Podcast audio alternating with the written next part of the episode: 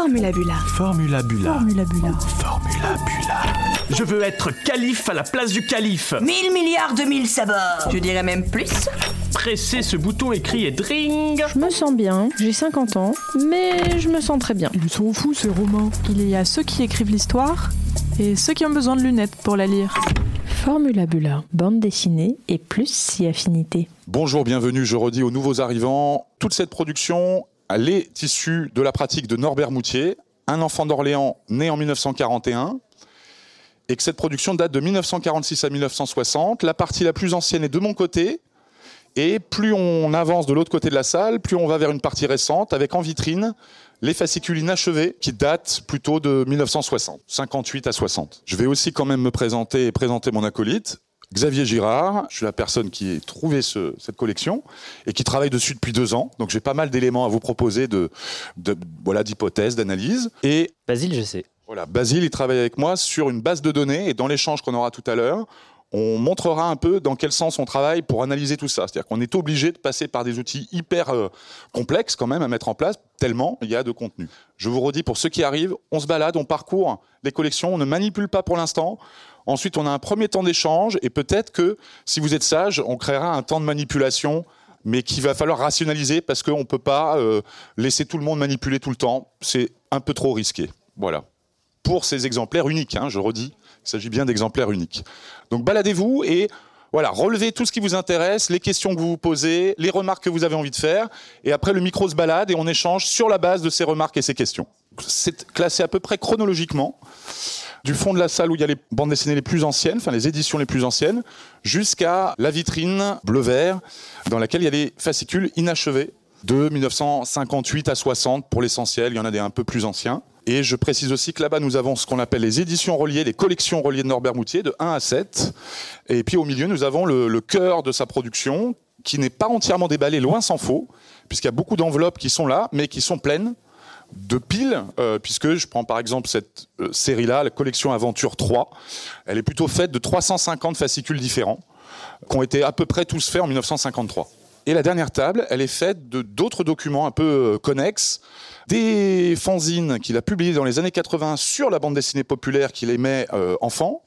Il y a notamment un, travail bibliographique qu'il a fait euh, au début des années 80 qui est très reconnu par euh, les BDFI, les rudis, on va dire. Et puis ensuite, il y a des photos de famille extraites, alors des tirages qui sont contemporains, faits par des étudiants, mais qui s'appuient sur des négatifs qui font partie de la collection. Et puis un remake, enfin un remake, non, un pastiche du Canard enchaîné. Et puis des bandes dessinées qui sont ces lectures et qu'on peut attester parce qu'elles sont sur les photos ou parce qu'on a Norbert Moutier au courrier des lecteurs. Et enfin, des éditions qui sont photocopiées ou des assemblages de, de publications que lui met en couleur à la main pour les couvertures parce que c'est aussi une pratique d'appropriation de l'édition que de refabriquer des éditions qui manquent, hein, puisque c'est probablement des choses rares qui lui manquaient dans ses collections. Et ça, j'estime que c'est, c'est une estimation probablement des années 60 ou 70.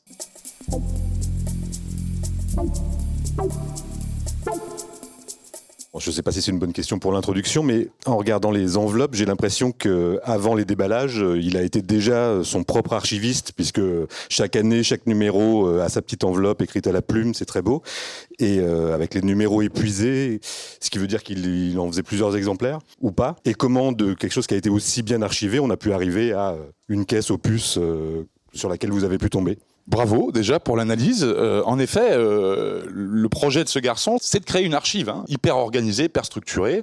Les numéros épuisés, bah, ça procède du jeu. C'est-à-dire que de toute façon, il n'y a qu'un exemplaire de chaque. hein. Donc, euh, pour moi, c'est plutôt le témoignage de ce jeu d'éditeur qui consigne l'unique exemplaire tout en étant dans l'idée illusoire qu'il est en train d'éditer. Voilà, je peux pas dire mieux que ça. Tous les numéros sont épuisés. hein. Sur chaque enveloppe, hein, il y a écrit numéro épuisé. hein. Donc ça, c'est la première chose. La deuxième chose, comment on arrive de cette archive parfaitement structurée au puce d'Orléans? On y arrive par euh, le truchement d'une situation de famille pas complètement conventionnelle, puisque ce Norbert Moutier adulte a eu une fille qui n'a pas grandi avec lui pour des raisons de séparation de ses parents, et qui du coup a hérité d'une maison d'un collectionneur frénétique à l'âge adulte, qui avait probablement une des plus grandes collections de bandes dessinées populaires d'Europe, au moins, qui avait aussi 3 à 4 000 VHS, peut-être autant de DVD, Et donc, une collection telle que quelqu'un qui n'a pas grandi euh, avec ce personnage, et sa fille en l'occurrence, n'avait pas du tout de repère.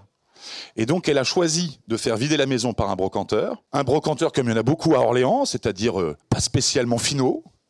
Un grossiste qui a vidé la maison, comme il fait d'habitude, et a écoulé toute la maison, semaine après semaine, au, marché aux puces d'Orléans. Simplement par une mécanique, je remplis mon camion, je vide mon camion.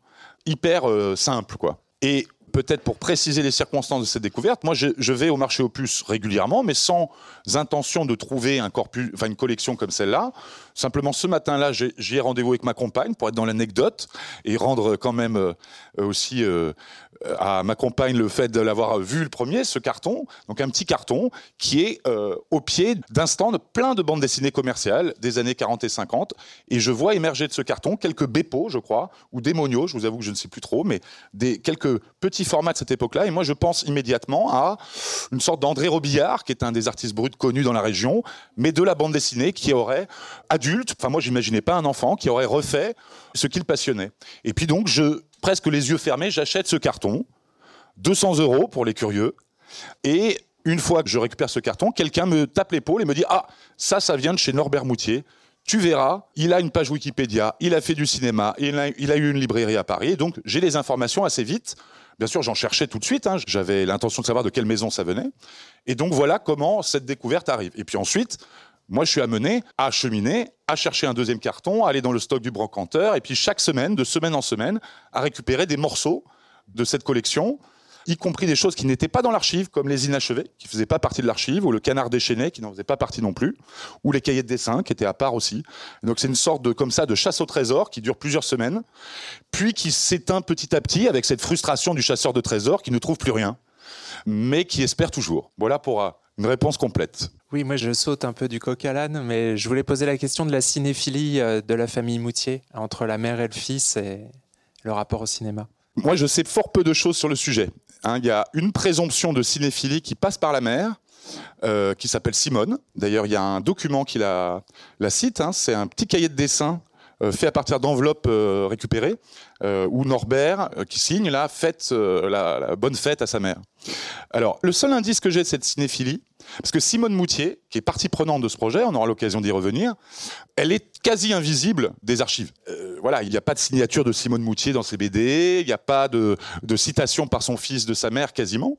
Le seul indice que j'ai trouvé, c'est un magazine de cinéma des années 20 qui est numérisé, qui est en ligne, et qui m'a permis, par une recherche, vous savez, maintenant les, les fascicules sont euh, OCRisés, comme, euh, comme on dirait, c'est-à-dire, euh, voilà, j'ai trouvé une Simone Moutier avec deux N au courrier des lecteurs de Ciné Magazine de je ne sais plus quel mois, de 1923, plutôt 26 je pense. Elle a une vingtaine d'années, et il est possible qu'elle apparaisse à euh, ce numéro. Possible d'autant plus que Simone avec deux N, Moutier, c'est a priori pas si courant. Donc c'est assez probable. Et autre facteur de probabilité, c'est que la culture du spectacle globalement est familiale. Le grand-père Henri était constructeur de décors au départ euh, à Orléans, au nord d'Orléans, et puis dans les années 20, probablement, enfin il fait une transformation de son activité, il devient éditeur et libraire en centre-ville d'Orléans et auteur de théâtre populaire. Donc il y a un rapport globalement à la littérature, au livre, à l'édition, à la librairie et au spectacle. Le cinéma, euh, c'est une forme de spectacle, hein, euh, même si maintenant on segmente tout, mais c'est surtout au début du XXe siècle, c'est une forme de spectacle. Donc voilà, il y, y a des éléments de contexte qui laissent penser qu'effectivement, il y a une cinéphilie qui peut se transmettre, et en tout cas une culture de la fiction, théâtrale, éditorialisée, papier, euh, qui se transmet de génération en génération, sachant que ce grand-père, faut quand même préciser qu'il meurt en 1939, alors que Norbert naît en 1941. Donc il n'y a pas de transmission directe, et il y a un intermédiaire obligatoire, qui est la mère de Norbert Moutier.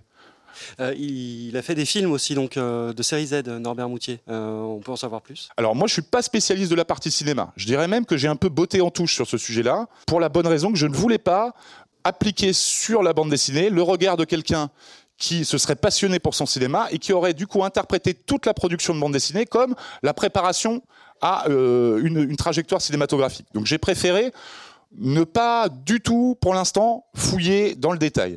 En revanche, je peux vous dire que Norbert Moutier, effectivement adulte, à partir de 1983, se met à faire des films. Alors avant ça, hein, dans les années 60, il est, il est président d'un ciné-club euh, à Orléans, le ciné-club euh, Orléans Rive Droite, je crois. Il, il publie d'ailleurs un bulletin qui s'appelle le DUI. Euh, le, les DUI, voilà, je ne vais pas rentrer dans les détails, ça sert à rien. Euh, bref, il, donc il, a une culture cinéma qui commence à devenir publique. Et en 83, il tourne Mad Mutilator, euh, une sorte de remake français de euh, Massacre à la tronçonneuse, en forêt d'Orléans, en Super 8, un long métrage, avec des maladresses, avec peu de moyens, mais avec bon, toute une scène qui deviendra la scène française qui édite, qui réfléchit, qui critique le cinéma fantastique. Encore une fois, je suis pas spécialiste, mais il y a des gens comme euh, Peters qui crée Mad Movies, il y a des gens euh, comme Jean Rollin qui tournent dans ses films, il y a des gens qui sont jeunes, qui ont 20 ans de moins que lui, parce que lui, il attend d'avoir la quarantaine bien sonnée, il attend aussi, c'est le hasard de la chronologie, que sa mère soit décédée en 81 pour tourner des films. Ce premier, euh, qui est quand même le plus connu, qu'on trouve en DVD, et puis ensuite, il y en aura huit autres, dont deux tournés aux États-Unis. Et c'est systématiquement du cinéma fauché, du cinéma tourné, euh, je crois qu'aux États-Unis, il a tourné un film dans le désert en 24 jours, un film d'action. Donc il y a, voilà, il y a un film de dinosaures aussi, juste après euh, Jurassic Park, mais un film de dinosaures fauché, avec des marionnettes en plastique, je crois. Et moi, je fais la distinction aussi pour une bonne raison, c'est que ce cinéma a fini par... Alors, il n'était pas du tout pensé pour Internet. Et à l'heure d'Internet, il s'est retrouvé chroniqué par des gens que moi je connais pas bien, pour lesquels j'ai ni euh, rien pour, rien contre. Hein. Tout le monde de Nanarland et tous les gens qui se sont mis à chroniquer et à s'amuser de ces films amateurs fantastiques. Et parfois, qui se sont mis à railler de manière grinçante ces productions-là. Et donc ça, c'est aussi une des raisons pour lesquelles je n'ai pas voulu foncer vers le cinéma, pour ne pas du tout euh, aborder les choses de cette manière-là. Et en plus, pour moi, ça n'est pas la même chose. C'est-à-dire que, enfin voilà, l'enjeu de l'ironie, c'était pas mon sujet, quoi. Mon sujet, c'était d'accueillir une production de bande dessinée d'enfants et d'essayer de comprendre ce qu'elle était. Tout à l'heure, vous avez dit qu'il y avait des problèmes encore par rapport aux droits d'auteur, et du coup, je voulais savoir dans quelle mesure vous êtes heurté aux droits d'auteur par rapport à une production comme ça qui est abandonnée? Alors ça, c'est une bonne question. Elle a beau être abandonnée, Norbert Moutier, il a un ayant droit. Cet ayant droit, c'est sa fille. Et donc, sa fille, elle a le droit, la propriété intellectuelle de sa production pour, euh, je ne sais plus combien, mais je crois que c'est 50 ans euh, après, 50, 60, 70, mais en tout cas, c'est pas tout de suite, après le décès de Norbert Moutier, qui est intervenu en 2020, donc c'est pas tout de suite. Cela dit, la particularité de cette découverte, c'est que c'est moi qui ai montré à sa fille les bandes dessinées de son père, qu'elle ne connaissait pas. Et globalement, personne ne connaissait ces bandes dessinées. Hein. C'est des bandes dessinées qui ont été probablement archivées vers 1960.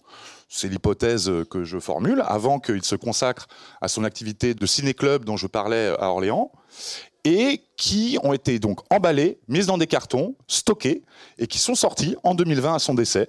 Et donc j'ai été la première personne à les voir, après qu'elles aient été emballées, et personne, absolument personne n'est au courant.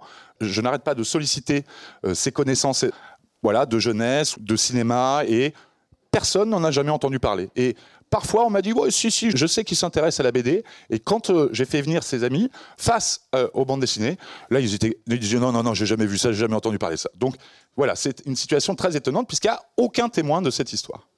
Donc, on ne répond pas complètement à la question. La réponse, c'est, je dois aller discuter avec sa fille de, euh, voilà. Bah alors, pour l'instant, je l'ai rencontré il y a un an, on a pu discuter, je lui ai pu lui montrer, etc. Je lui ai annoncé ce qui allait se passer, c'est-à-dire ce travail universitaire qui est en cours, les déballages et la réflexion, enfin voilà ce qu'on fait en ce moment, et une annonce d'exposition qui sera la première la semaine prochaine, c'est-à-dire un temps où là il y a une vraie sélection, une vraie petite scéno dans un espace qui est pas très grand à Marseille, qui s'appelle Photokino, mais qui est un chouette espace. Et ça, je lui ai dit, là, ben, on s'est dit, vous serez invité. Et à partir de là, je l'ai rappelé il y a quelques temps, et pour l'instant, elle n'a pas tellement envie de répondre. C'est-à-dire qu'elle est aussi submergée par son père, qui est un personnage public dont euh, qu'elle ne connaît pas du tout, enfin dont, l'activité lui échappe complètement, et dont aussi la place publique finalement lui échappe, et pour l'instant, elle n'a pas tellement envie de s'y confronter. Bon, et il faudra bien que j'arrive à trouver une solution, c'est-à-dire qu'elle est ayant droit, même si elle a euh, abandonné euh, ses objets. Moi, j'ai le droit patrimonial, c'est-à-dire j'ai la propriété de ces objets, mais je n'ai pas le droit moral. Mais du coup, par exemple, la finalité, c'est que vous aimeriez, par exemple, que ça soit archivé de manière à ce que ça ne se perde pas ou, Enfin, qu'est-ce que vous pensez faire avec ces objets, outre des expositions où ça crée un cadre vivant, mais où il ne reste que le souvenir euh, mental? Alors, les projets, ils sont variés, effectivement, montrés, exposés, avec des publics variés aussi. C'est-à-dire que ça m'arrive d'intervenir dans des écoles, ça m'arrive d'intervenir dans des cercles scientifiques. Je suis allé à Gand, euh, sur des, des colloques, etc. Donc ça, c'est la première partie. La deuxième partie, c'est qu'il y a plein de projets qui sont au stade embryonnaire. Il y a des contacts avec des éditeurs. Pour faire quoi exactement? Pour l'instant, c'est pas clair. Il y a des hypothèses. Ah ouais, ce serait tellement bien si on publiait plein de choses, comme si euh, on réalisait ce rêve de gamin. Quoi. Il, y a, une hypothèse comme ça. Après, il y a des hypothèses plus probables de choisir, de mettre ça en relation avec un essai, avec des articles, des analyses. Voilà, ça c'est peut-être plus raisonnable. Il y a des hypothèses de catalogue d'expo. Ensuite, il y a aussi à Orléans un groupe de un collectif de jazz qui a envie de monter un spectacle. Il y a euh, des hypothèses de projets de documentaires, peut-être de portraits en creux de ce Norbert Moutier, en allant aussi interroger d'autres dessinateurs de la même génération ou d'autres collectionneurs pour essayer de comprendre ce que ça veut dire que de produire ce genre de choses en lien avec une époque de la bande dessinée. Donc, je sais pas, je crois que je réponds quand même. Il y a l'idée quand même de faire des choses qui durent. Voilà, et puis il y a des articles. Euh, oui, il y a une recherche scientifique dont je n'ai pas parlé, qui est en cours. Là, concrètement, au mois de novembre, je publie un papier dans Comicalité, qui est une revue de chercheurs euh, dont le, point d'attache est la Belgique. Donc là, je suis en train de finir. J'ai encore des problèmes parce que j'ai des images que j'ai sorties de je ne sais quel fascicule. Et voilà, le problème, c'est que j'ai trouvé une belle image, mais j'ai oublié de noter d'où d'où elle venait. À 1000 pages près, j'espère la retrouver. Mais bon, j'ai trouvé une solution, j'en ai trouvé une autre qui lui ressemble. Euh, d'ailleurs, c'est celle euh, euh, où monsieur. voilà, d'ailleurs, c'est pas bien de poser son téléphone sur les bandes dessinées. Vous allez être viré, monsieur. Donc voilà, la, partie recherche scientifique, elle est très importante, y compris comme phase de préparation à des éditions. C'est-à-dire que pour moi, on peut pas. envisager de publier des choses sans savoir de quoi on parle. Quoi. Et ce boulot est très compliqué. Ah, et là, je me tourne vers Basile. Je crois que c'est le moment, non? Basile, euh, c'est un étudiant de l'ESA d'Orléans et je vais lui laisser le micro et il va vous parler base de données. Alors bonjour. Donc quand on parle de base de données, on se pense tout de suite à un truc très compliqué, mais toutes les hypothèses que vous avez peut-être dans votre tête en disant peut-être que c'est ça, peut-être qu'il a fait ça, comment ça se passe, nous on a essayé d'y répondre par des chiffres. Donc c'est un projet pareil qui est embryonnaire, même si on a quand même bien avancé. Donc tout le travail qu'on a fait aujourd'hui avec Xavier et euh, des chercheurs qui se sont euh, affiliés au projet, c'est de mettre en place un outil de base de données où on a fait un outil web ensemble, où toutes les éditions elles sont disponibles, elles sont lisibles. Et l'idée c'était d'y ajouter des données une à une avec euh, du coup des prismes de recherche, de réflexion par rapport à ça. Donc l'objectif c'était d'avoir un outil qui était assez adaptable parce que comme euh, Xavier l'a précisé, euh, on ne sait pas trop ce qu'on va en faire puisqu'on ne sait pas trop ce qui va en sortir de cette parce que le corpus est assez incroyable, mais les données qu'on peut en sortir là il y a vraiment quelque chose à faire. Donc l'idée c'était de construire un corpus, un outil qui était adaptable, qui était capable de proposer à plusieurs personnes de participer parce que si on était juste deux, on se serait arraché les cheveux. Xavier, il a documenté à lui seul 72 éditions et ça lui a pris un mois. Donc vu qu'il y en avait 1000, sans compter les collections reliées qui en comprennent 10, ça a ajouté encore un stade en plus. Et euh, l'idée suprême, c'était de faire un outil simple à utiliser et peu frustrant, puisqu'on travaille avec des chercheurs, ils ont l'habitude d'utiliser des outils euh, un peu rocambolesques, avec euh, Là aussi, il y a matière à s'arracher les cheveux. Donc, on a sélectionné les participants parce qu'ils étaient intéressés par le projet. Donc, c'était des euh, connaissances de Xavier qu'on a réussi à rassembler sous divers événements. On a partitionné les sessions, c'est-à-dire qu'on a toutes ces enveloppes, on a découpé par enveloppe et on leur a dit euh, ben, on vous donne cette enveloppe-là, on vous forme à cette enveloppe-là, c'est-à-dire que là, c'est cette édition-là. Nous, on a relevé ça, c'est à peu près dans telle année, il y a tel truc qui nous intéresse par rapport à ça. Donc on les a bien formés à aussi euh, mettre les bons thèmes, les bons euh, vraiment bien se positionner comme ça il n'y a pas vraiment d'écart entre les différents emplissages. Et on a mis en place des outils de communication. Donc ça c'est l'outil. Donc euh, c'est une page web où on a mis un chat donc qui permet de discuter s'il y a des questions etc. Là c'est les tout débuts euh, quand on discutait des deux trois possibilités. Ensuite, on peut rentrer les données. Donc là, c'est un formulaire comme un Google Doc. On a vraiment fait ça le plus simple possible, avec des aides, avec le PDF qui est là, qu'on peut agrandir, zoomer, etc., euh, pour avoir vraiment le- l'expérience la plus sympathique possible. Donc il y a 38 questions sur chaque édition. Donc euh, la date, le mois de publication, le nombre de pages, le prix, tout ça, ça se retrouve dans une base de données qu'on peut maintenant consulter, comparer. On peut vraiment s'amuser à faire des choses assez, euh, intéressantes. C'est que le début. Toutes ces données-là, comment on les a choisies Donc déjà, on a travaillé avec des étudiants de l'ESA d'Orléans que Xavier encadrait à l'époque. Et pareil, on a fait des hypothèses, on s'est dit comment on va pouvoir les confirmer? On a regardé c'était quoi les caractéristiques aussi principales de ces éditions. Et on s'est dit il faut confirmer ces hypothèses. Et là, du coup, euh, on a commencé à faire les premières comparaisons de données. Donc c'est des données qui sont... euh, elles sont pas fausses, mais c'est les toutes premières. C'est sur des collections très spécifiques, donc on ne peut pas vraiment affirmer de choses aujourd'hui, mais c'est juste pour vous montrer un peu comment ça marche aujourd'hui. Donc euh, les éléments clés euh, de Norbert Moutier, donc on a déjà répertorié tous les héros.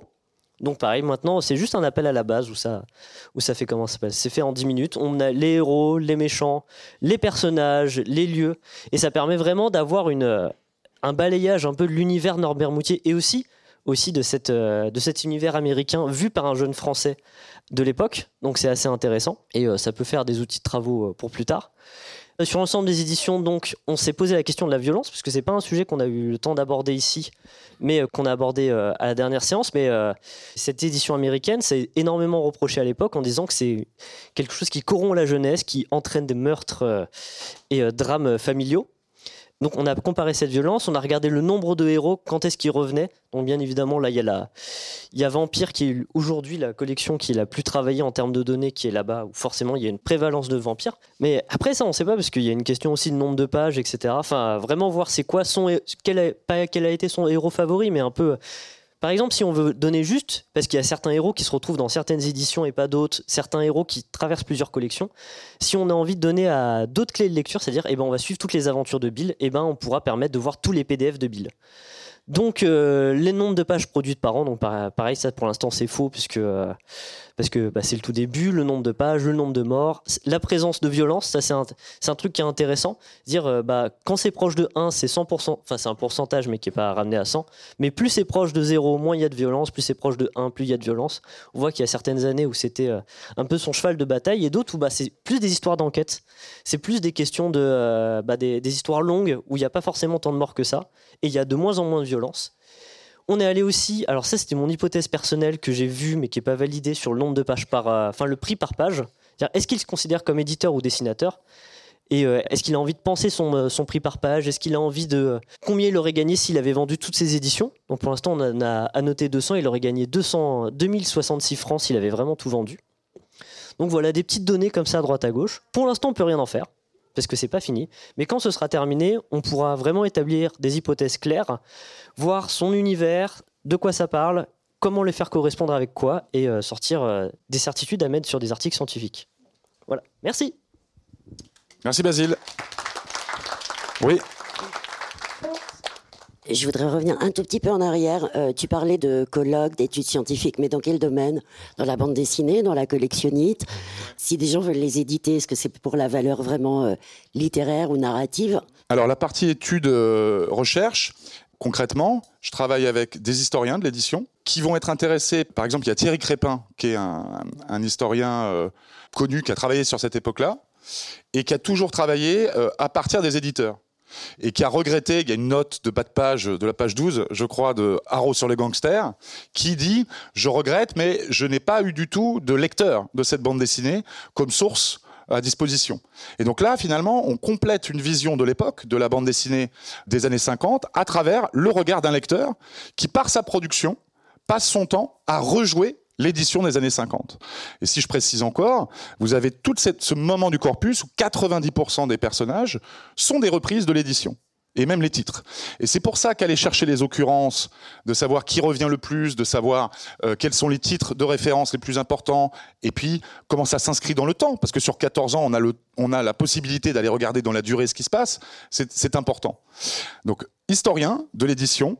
Par ailleurs, moi j'ai été étudiant en histoire et donc là je travaille avec notamment deux historiens comme source qui étaient mes profs il y a 25 ans. Euh, Jean-Yves Mollier qui est un des grands historiens de l'édition qui a notamment travaillé sur euh, l'abbé Bethléem qui est un abbé qui a fait la pluie et le beau temps au début du XXe siècle sur la morale des euh, éditions que à destination de la jeunesse, mais notamment à destination de la jeunesse, et qui a, travaillé sur cet abbé Bethléem comme source de la loi de 1949 sur les publications à destination de la jeunesse, qui est là pour moraliser quoi Notamment la bande dessinée, ce qu'on n'appelle pas encore la bande dessinée, les illustrés, qui sont la source de lecture de ce Norbert Moutier. Donc, histoire de l'édition, et puis littérature. Un autre euh, grand référent théorique pour aborder ce corpus, c'est quelqu'un qui s'appelle Mathieu Le Tourneux, euh, qui est chercheur à Nanterre et qui travaille spécialement sur la littérature sérielle. Son bouquin, qui est génialissime et que je vous recommande chaudement, c'est Fictions à la chaîne, au Seuil, en 2017. Et c'est un livre euh, voilà, assez théorique qui raconte ce que c'est que le plaisir sériel, ce que c'est, ce que ça en- engage comme processus que la littérature populaire en termes de rythme, de répétition, de variation à l'infini des mêmes histoires, parce que c'est là que se joue le plaisir du lecteur, c'est dans la répétition des histoires. Et donc ce cadre théorique-là, qui travaille sur la littérature depuis le XVIIIe siècle quasiment, enfin le XIXe au moins, est un très très bon prisme pour regarder ces bandes dessinées. Parce que ces bandes dessinées, elles sont très répétitives. Elles, ce sont des variations à l'infini sur euh, presque la même histoire, quoi. hein, mais qui va se décliner. Il va y avoir euh, un lieu qui va changer. euh, et dans les cases, il se passe tout à fait ça. Moi qui ai travaillé comme... Alors t'as exagéré un peu. euh, 70 en un, en un mois, t'exagères, Basile. C'est parce que j'ai consacré trois jours au mois en question. Mais par exemple, dans le milieu du corpus, je peux, dans une même enveloppe, je peux avoir consécutivement la même histoire, quasiment mot pour mot, mais avec un héros différent. Le lieu va plus être la caverne, mais va être euh, euh, nommé autrement. Vous voyez, il y, a, vraiment ce plaisir de la variation. Et puis, ce Norbert Moutier, il en a parlé un petit peu, Basile. Ce qu'il fait, c'est qu'il édite. Il édite pour lui, mais il est éditeur. hein. il se pense comme éditeur. Et qu'est-ce qui permet de voir ça? C'est qu'il y a des dates, il y a des prix, il y a tout le système commercial qu'il joue, bien au-delà des histoires. Et donc, le récit, dans ce jeu, il est secondaire, même s'il est investi, il est secondaire. Le plus important, c'est d'éditer, c'est de respecter les dates, c'est de respecter les périodicités, c'est d'annoncer parfois deux ans à l'avance les numéros, les titres qu'on va sortir. Et donc, ma volonté, ça a été d'aborder euh, la collection d'abord comme ça, comme un système éditorial. Et maintenant que le système éditorial est à peu près connu, on rentre dans le détail avec cet outil base de données qui peut paraître un peu grandiloquent, mais il faut bien se rendre compte qu'il y a 14 000 pages. Par exemple, j'ai trouvé une page, je vous donne un autre exemple que mon histoire de tout à l'heure, j'ai trouvé une page sur laquelle il y avait l'adresse de Norbert Moutier à Orléans. Je l'ai trouvé il y a un an et demi, et je ne suis jamais retombé dessus pour l'instant. Voilà, il y a des problématiques d'usage. L'autre facilité que va nous donner cette base de données, c'est d'avoir un moteur de recherche pour aller chercher des choses. Voilà, il y a vraiment besoin d'outils pour aborder cette édition, et voilà.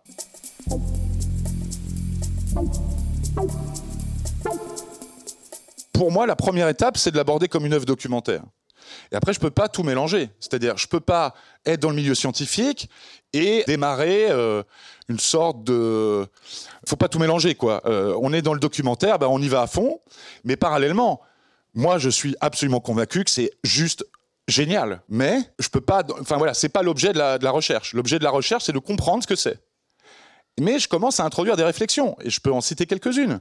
Quand ça commence en 1946, on est seulement euh, 14 à 16 ans après les premiers fanzines américains qui circulent autour du monde de la littérature de science-fiction.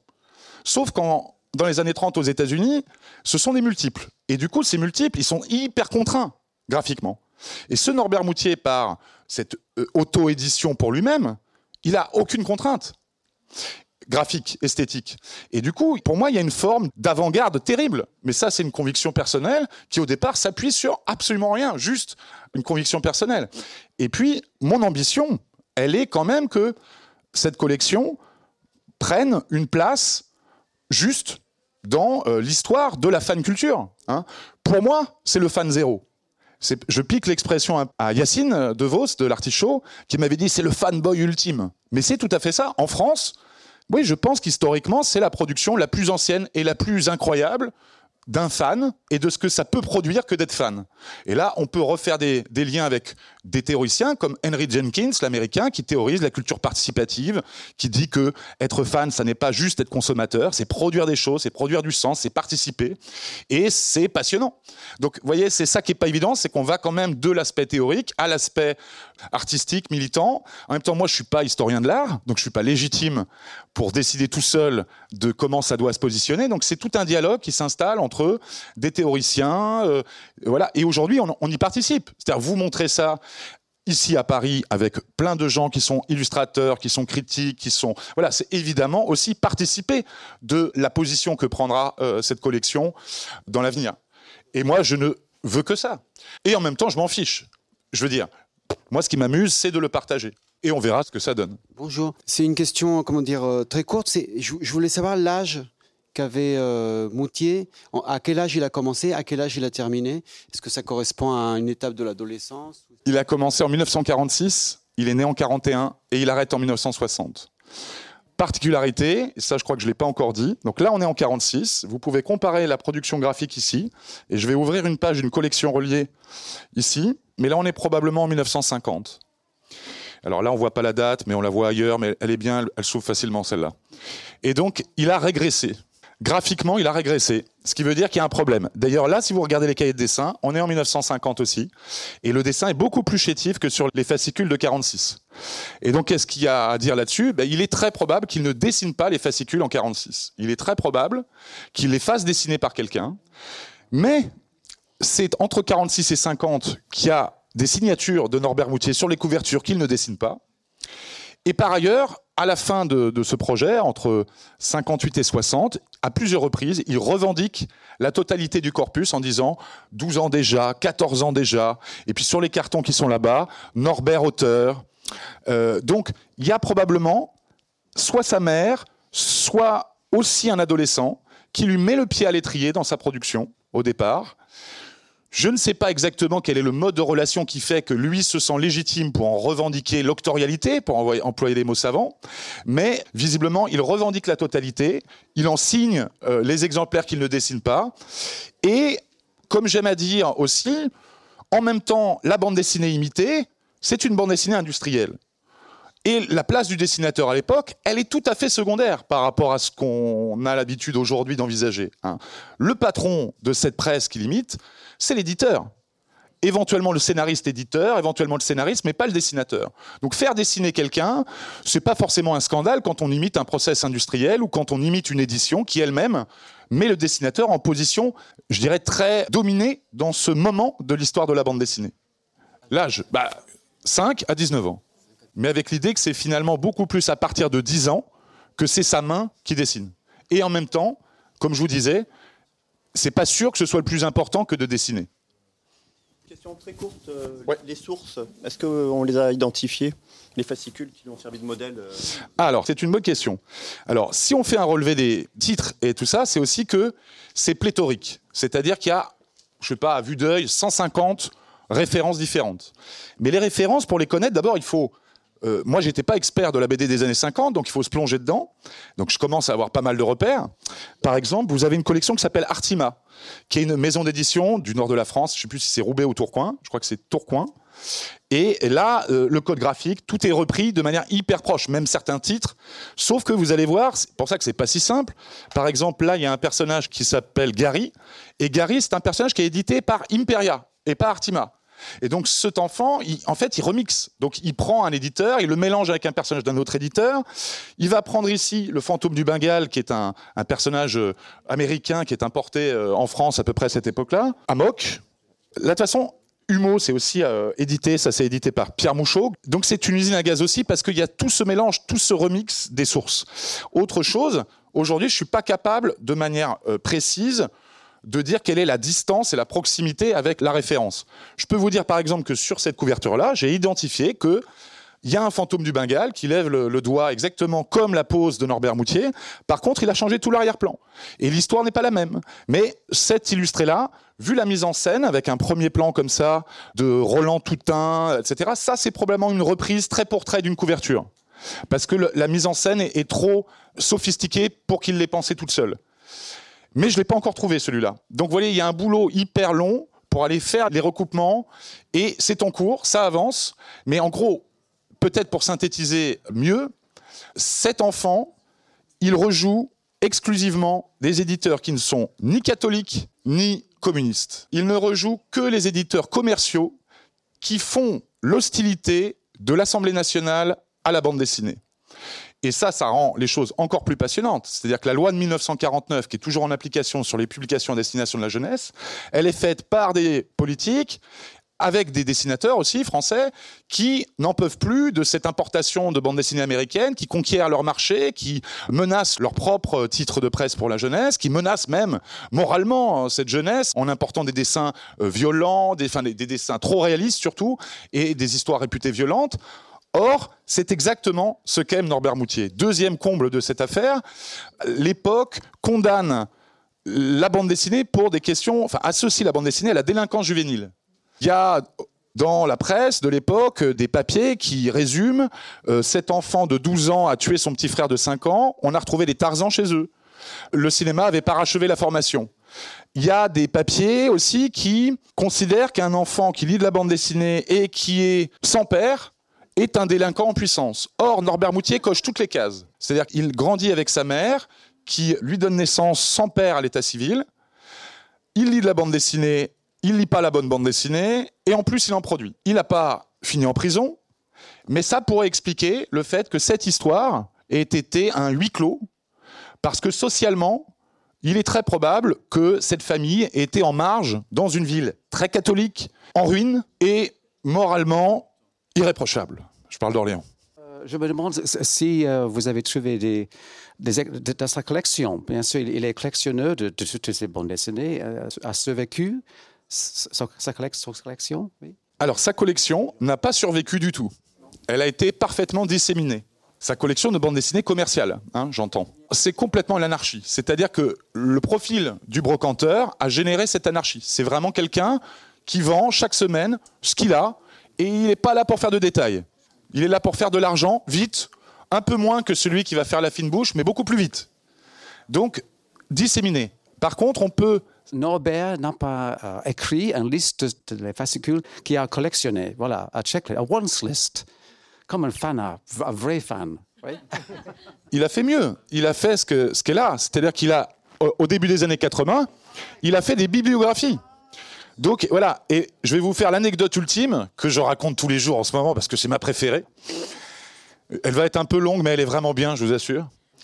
Début de l'année 2022, je googleise Norbert Moutier, comme euh, tous les 15 jours, pour voir s'il n'y a pas un nouveau truc qui traîne. Et ce jour-là, il y a un nouveau truc qui traîne. Il y a un Suisse dans la vallée de Joux, qui a écrit un papier sur Norbert Moutier en janvier. Il est passionné par deux choses, la bande dessinée populaire et sa vallée. Mais là, c'est la bande dessinée populaire qui va m'intéresser.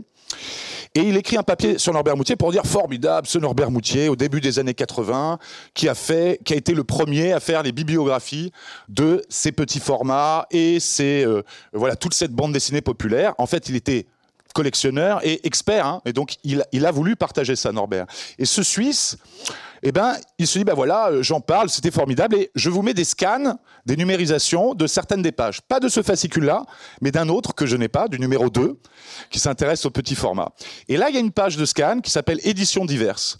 Et au milieu de la page Éditions diverses, avec donc des éditeurs commerciaux, hein, c'est bien le, le propos, et au milieu de la page, Éditions de périodiques modernes, Bepo, Démonio, Infini avec comme texte les dessins étaient un peu chétifs, mais les scénarios étaient intéressants. Il fait ça de mémoire, il se trompe dans les titres. euh, voilà, il se trompe, il, cite le bon méchant, mais c'est plus le bon titre, parce qu'il fait ça de mémoire en 1983 sur ce qu'il a produit en 1955-56. Moi, je trouve ça un matin sur mon téléphone portable, je suis comme un fou, évidemment, parce que c'est la seule description de ce Norbert Moutier, de sa pratique d'enfant. Et euh, c'est hyper drôle, aussi pour moi, parce que c'est auto-référencé, mais c'est rédigé en 83. Et le premier à pouvoir comprendre ça, c'est moi en 2022. Voilà. Et, même le Suisse qui a publié ça, il a, rien compris, évidemment. Et il a rien compris non plus quand je suis venu lui sauter dessus par mail. Euh, et d'ailleurs, il a fait, il m'a évité un peu, mais voilà. Et et ça, c'est incroyable, quoi. C'est incroyable parce que c'est une sorte de scénario. Enfin, vous voyez bien que ce scénario, le scénario de travail de ce, cette collection, j'espère qu'il réserve encore des surprises. Pas trop, j'espère quand même. Euh, mais c'est possible. C'est possible et je fais des coq à l'âne parce que si par exemple je prends les quatrièmes de couverture de Vampire, il y a quasiment systématiquement, il y a des références publicitaires et régulièrement à des titres que je n'ai pas. Et donc là, j'ai fait une comptabilité qui me fait penser qu'il y a peut-être 5000 pages, donc 120 à 150 titres, qui, de manière réaliste, pourraient avoir existé et ne pas être dans ce que j'ai en ma possession, même si j'ai toutes les enveloppes de la 1 à la 30, plus les, les collections reliées de la 1 à la 7. Donc il y a quand même une côté complet de ce qu'il y a, mais il pourrait y avoir des choses par ailleurs, peut-être un carton avec encore 5000, 6000, 10 000 pages de bande dessinée. Autre fait, c'est ce que j'ai mis en valeur en tournant, euh, en vous montrant cette quatrième de couverture là. Là, il commence à y avoir aussi des doutes.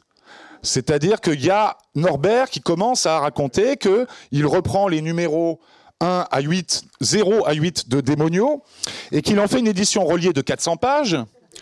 Et donc, il faudrait qu'il ait recopié les démoniaux qui sont cachés dans une enveloppe là. Et voilà, il fait ça pour un certain nombre de projets. Et là, on atteint la limite de ma candeur, où je dirais, il veut me faire devenir fou. Voilà, mais plus probablement, et là on rejoint la nécessité d'aller travailler sur de manière un peu sérieuse sur ce corpus. La notion, c'est artefact fictionnel. Et, et ben voilà, moi, le fait de l'avoir identifié, de pouvoir en parler, de pouvoir comment elle se manifeste, c'est-à-dire, voilà, ce projet, c'est une performance. Dans la performance, il y a la frime. Et puis, il y a l'idée d'en faire toujours plus. Le processus engagé à partir de 56, c'est plus de pages, plus de pages, plus de pages. Et donc, il y a un moment donné où la fiction rattrape le réel, sachant que parfois le réel rattrape la fiction. Et donc, c'est là que on ne sait pas très bien où on en est. Dans ce que vous avez trouvé, est-ce qu'il n'y a, pas des traces de la façon dont il travaillait? Parce que là, quand on regarde, c'est très propre. Et du coup, vous n'avez pas trouvé des calques ou des, brouillons, des choses comme ça?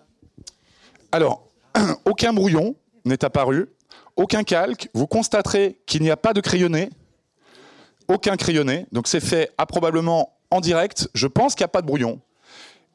Parce que, en fait, le brouillon ne permettrait pas l'efficacité de son système éditorial. L'objectif, c'est de respecter les délais. S'il y a un brouillon, le délai, on ne peut pas le respecter. Voilà, il y a vraiment un jeu d'éditeur, donc il faut respecter les périodicités. Et donc c'est plus important que d'avoir une histoire qui tient complètement la route ou d'avoir un dessin qui est euh, au carré. Le dessin, c'est un moyen, ce n'est pas une fin. Et c'est probablement pour ça que le projet dure si longtemps. Parce que ça ne l'intéresse pas plus, enfin, c'est pas un intérêt pour le dessin. C'est par le dessin que le projet existe, mais pas pour le dessin. Et ça, c'est très intéressant, à mon avis, très important dans ce projet. J'avais euh, juste une petite question sur euh, le rapport avec l'art brut. Dans quelle mesure on est sur quelque chose qui pourrait euh, être un peu délirant, en fait? J'aime bien cette question. Alors, premièrement, il faut aller demander à Erwin Dejas, qui est le spécialiste de la, la relation art brut et BD, et qui a lancé une expo à Lausanne en ce moment, à la, Fondation de l'art c'est comme ça que ça s'appelle, art et bande dessinée. Et il y a le catalogue d'expo qui, paraît-il, est à vendre ici, d'ailleurs. Mais il faut aller lui demander aussi parce que Erwin Dejas n'est pas très gentil. Parce qu'Erwin Dejas, moi je suis allé à Bruxelles, je suis allé à Gand, il était invité, il n'est pas venu. Ma théorie, c'est que ce corpus venait perturber à un moment où c'était pas le moment pour lui ses recherches. Parce que ce corpus interroge évidemment la question de la relation entre art brut et bande dessinée. Cet enfant n'a pas besoin de formation pour faire de la bande dessinée. En même temps, la relation entre bande dessinée et art brut est complexe parce qu'il y a une maîtrise des codes de la bande dessinée qui est immense, à travers, euh, enfin, dont témoigne ce- cette production. Et donc la question n'est pas résolue. Une autre chose très intéressante, c'est la question graphique. En imitant, c'est pour ça que je parle d'imitation et pas de copie. Quand il imite la bande dessinée des années 50, il part d'un traité très réaliste, hein, dont vous avez quelques exemplaires derrière. C'est l'époque où les Américains arrivent avec euh, justement ce dessin hyper réaliste qui fascine tous les gamins. Et comme il n'arrive pas à imiter ça, et qu'il a des enjeux autres, aller vite, et puis il fait l'industrie tout seul, donc il faut aller plus vite que les dessinateurs de la presse commerciale, eh ben il crée autre chose. Donc par imitation, il y a ce que, pareil, euh, les spécialistes de littérature populaire app- appellent un effet de discordance. hein, C'est-à-dire qu'on part de l'imitation, mais le chemin pris est différent. On est dans l'imitation, on est dans la littérature de genre. On pourrait non pas d'ailleurs l'aborder comme une publication d'enfant, mais comme une sorte d'auteur qui, par euh, ce process d'imitation, crée autre chose. Et du coup, pour moi, en ce sens, ça va aussi vers euh, des notions artistiques, des notions d'art brut. Et puis le fait aussi que le récit ne soit pas central et que l'objet éditorial, euh, presque comme une pièce, comme une œuvre, euh, et pas forcément comme un livre, même si ce sont des livres. Il y a un questionnement, là je m'embrouille, mais Erwin de Jas aura la réponse, mais encore faut-il qu'il prenne le temps de s'y consacrer. On va devoir s'arrêter là. Euh, merci.